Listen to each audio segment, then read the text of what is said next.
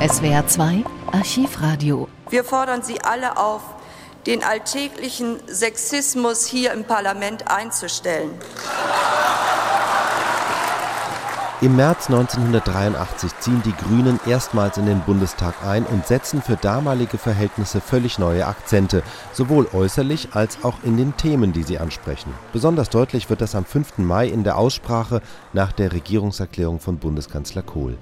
Die niedersächsische Abgeordnete Waltraud Schoppe spricht in ihrer ersten Bundestagsrede zum Abtreibungsrecht und in dem Zusammenhang ganz allgemein über die patriarchalischen Strukturen in der deutschen Gesellschaft und speziell im Bundestag.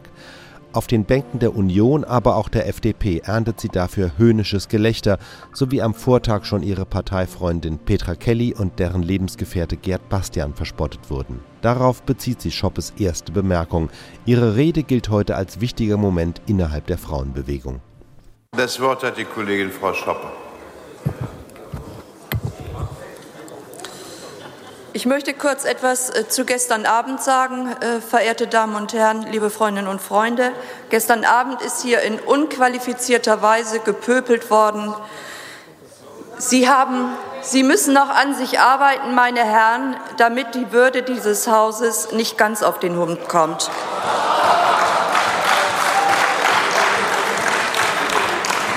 Die Diskussion um den Paragraphen 218 ist neu aufgebrochen.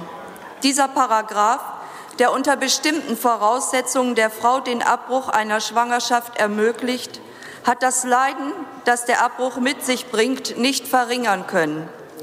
Dieser Paragraph hat Frauen, die in Not geraten sind, gedemütigt und hat sie der Willkür männlicher Fachleute ausgesetzt. Gerade Frauen aus ökonomisch schlechten Verhältnissen, wenn sie zum Beispiel schon drei Kinder haben und das Geld knapp ist und das vierte deswegen nicht mehr kriegen können, die durch Schwangerschaft und Geburt eines Kindes also in noch größere Schwierigkeiten gelangen würden, war es durch die Kostenregelung immerhin möglich, eine Abtreibung vornehmen zu lassen. Frauen in ökonomisch guten Verhältnissen oder solche, die an einen Mann geraten sind, der sich manches einiges kosten lässt, haben ja schon immer Schwangerschaftsabbrüche vornehmen lassen bei ausreichender ärztlicher Versorgung. Wenn jetzt, wo es in der Diskussion ist, die Kosten der sozialen Indikation nicht mehr übernommen werden sollen, so bedeutet dies eine enorme Verschärfung des Paragraphen 218 und die Festschreibung sozialer Ungerechtigkeiten.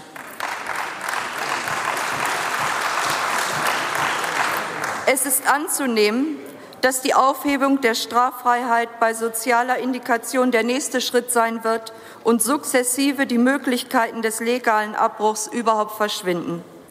Ein Schwangerschaftsbruch ist für ein Abbruch ist für eine Frau ein schwerer Konflikt und nicht eine Art der Empfängnisverhütung.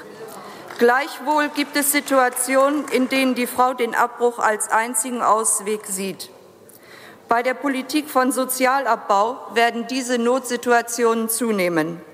Da nützt es nichts, ein großspuriges Programm zum Schutze des ungeborenen Lebens zu propagieren, wenn ein großer Teil der jetzt Lebenden schon heute nicht ausreichend versorgt ist.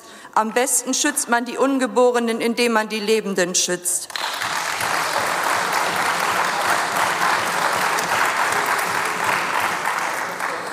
Wir bewegen uns in einer Gesellschaft, die Lebensverhältnisse normiert, auf Einheitsmoden, Einheitswohnungen, Einheitsmeinungen, auch auf eine Einheitsmoral, was dazu geführt hat, dass sich Menschen abends hinlegen und vor dem Einschlafen eine Einheitsübung vollführen, wobei der Mann meist eine fahrlässige Penetration durchführt.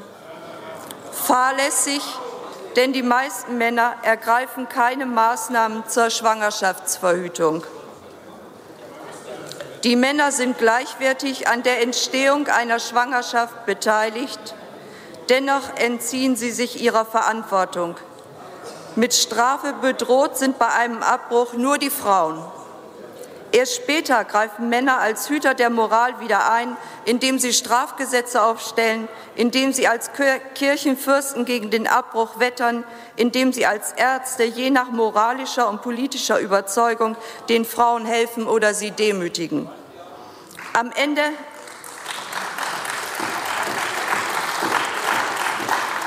am Ende einer Schwangerschaft steht die Geburt und das bedeutet eine Verantwortung und Sorge für einen Menschen für die nächsten 18 bis 20 Jahre. Die Wahrscheinlichkeit, geschieden zu werden, liegt heute bei 25 bis 30 von 100 der Ehen.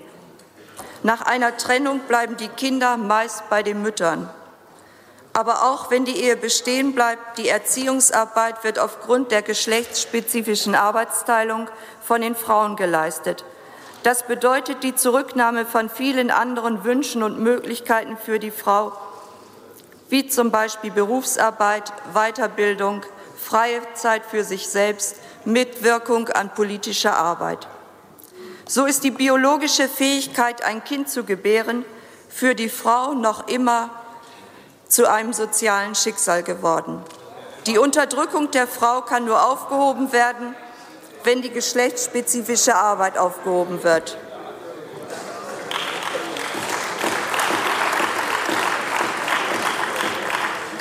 Es gibt bei den Grünen eine Mehrheit, zu der auch ich gehöre, die die ersatzlose Streichung des Paragraphen 218 fordert und sich damit hinter die Forderung der Frauenbewegung stellt. Wenn eine Frau ungewollt schwanger wird, muss sie selbst entscheiden können, ob sie ein Kind möchte oder nicht. Die Schwangerschaftsunterbrechung kann als eine Frage der moralischen Einstellung und der persönlichen Lebensumstände nicht Gegenstand juristischer Verfolgung sein. Auch bei der Legalisierung der Abtreibung bleibt ein ethischer Konflikt und eine moralische Frage, die ausgetragen werden müssen. Unsere durch und durch patriarchalisch strukturierte Gesellschaft ist in der Krise. In Krisenzeiten geben die Patriarchen ihr Wohlwollen auf und weisen die Unterdrückten auf ihre Plätze. Die ideologische Aufwertung der Kleinfamilie soll die Frauen mit sanfter Macht in die Familie zurückdrängen. Und die, und das, die Änderung des Scheidungsrechts soll sie dort belassen. Dort sollen sie Haus- und Erziehungsarbeit leisten, die keiner Qualifizierung bedarf, nützlich ist und unbezahlt bleibt. Damit reduziert sich der Lebensinhalt von Frauen wieder auf die drei Ks Kinder, Küche, Kabelfernsehen.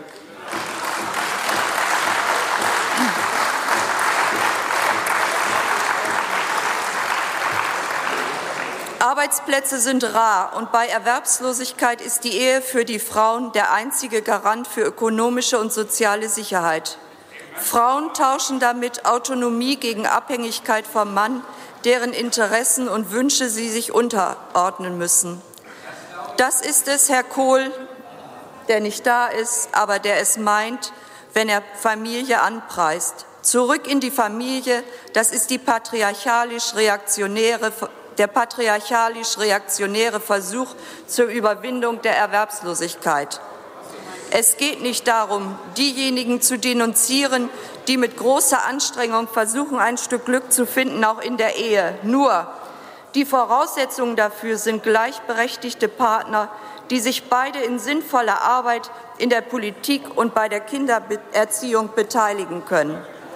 Unter unter den bestehenden Verhältnissen, wo Menschen ausgebeutet werden, wo eine Politik betrieben wird, die Kriege ins Kalkül zieht, wo Abschreckung die Fähigkeit ist, Menschen vernichten zu können, in einer solchen Gesellschaft hat Gewalt als Mittel der Auseinandersetzung auch in die engsten menschlichen Beziehungen eingehalten. Dort werden Kinder drangsaliert und gequält, dort wird Sexualität zu einem Akt von Herrschaft häufig mit dem Resultat einer Schwangerschaft. Eine Politik, die diese Verhältnisse fortschreibt, lehnen wir mit Empörung und Ekel ab.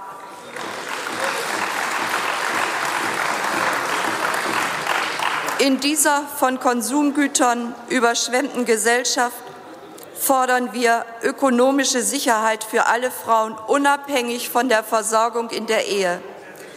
Wir fordern eine, ausreichende Rente, gerade für Frauen, auch wenn sie keine Lohnarbeit geleistet haben, weil es keine Lohnarbeit für sie gab.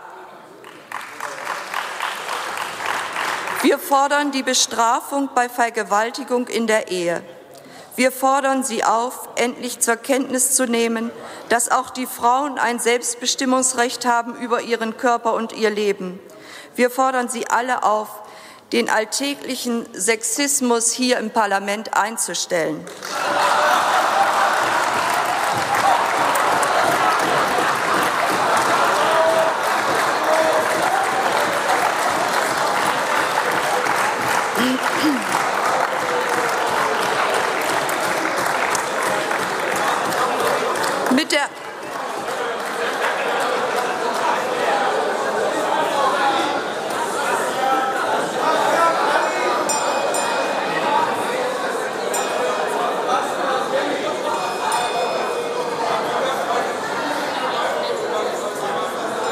Ich merke, ich habe das Richtige gesagt. Sie sind, Sie sind getroffen.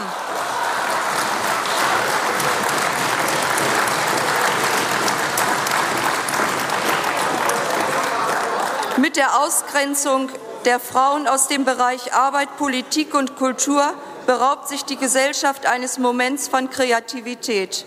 Wir, Herr Kanzler, betrachten Ihre Politik der Erneuerung mit Grausen.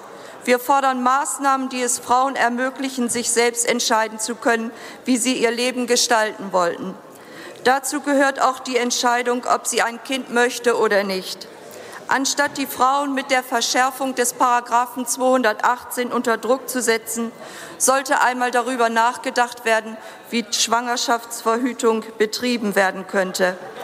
Eine wirkliche Wende wäre es, wenn hier oben zum Beispiel ein Kanzler stehen würde und die Menschen darauf hinweisen würde, dass es Formen des Liebesspieles gibt, die lustvoll sind und die die Möglichkeit einer Schwangerschaft gänzlich ausschließen. Aber man kann natürlich über, nur über das reden, wovon man wenigstens ein bisschen versteht.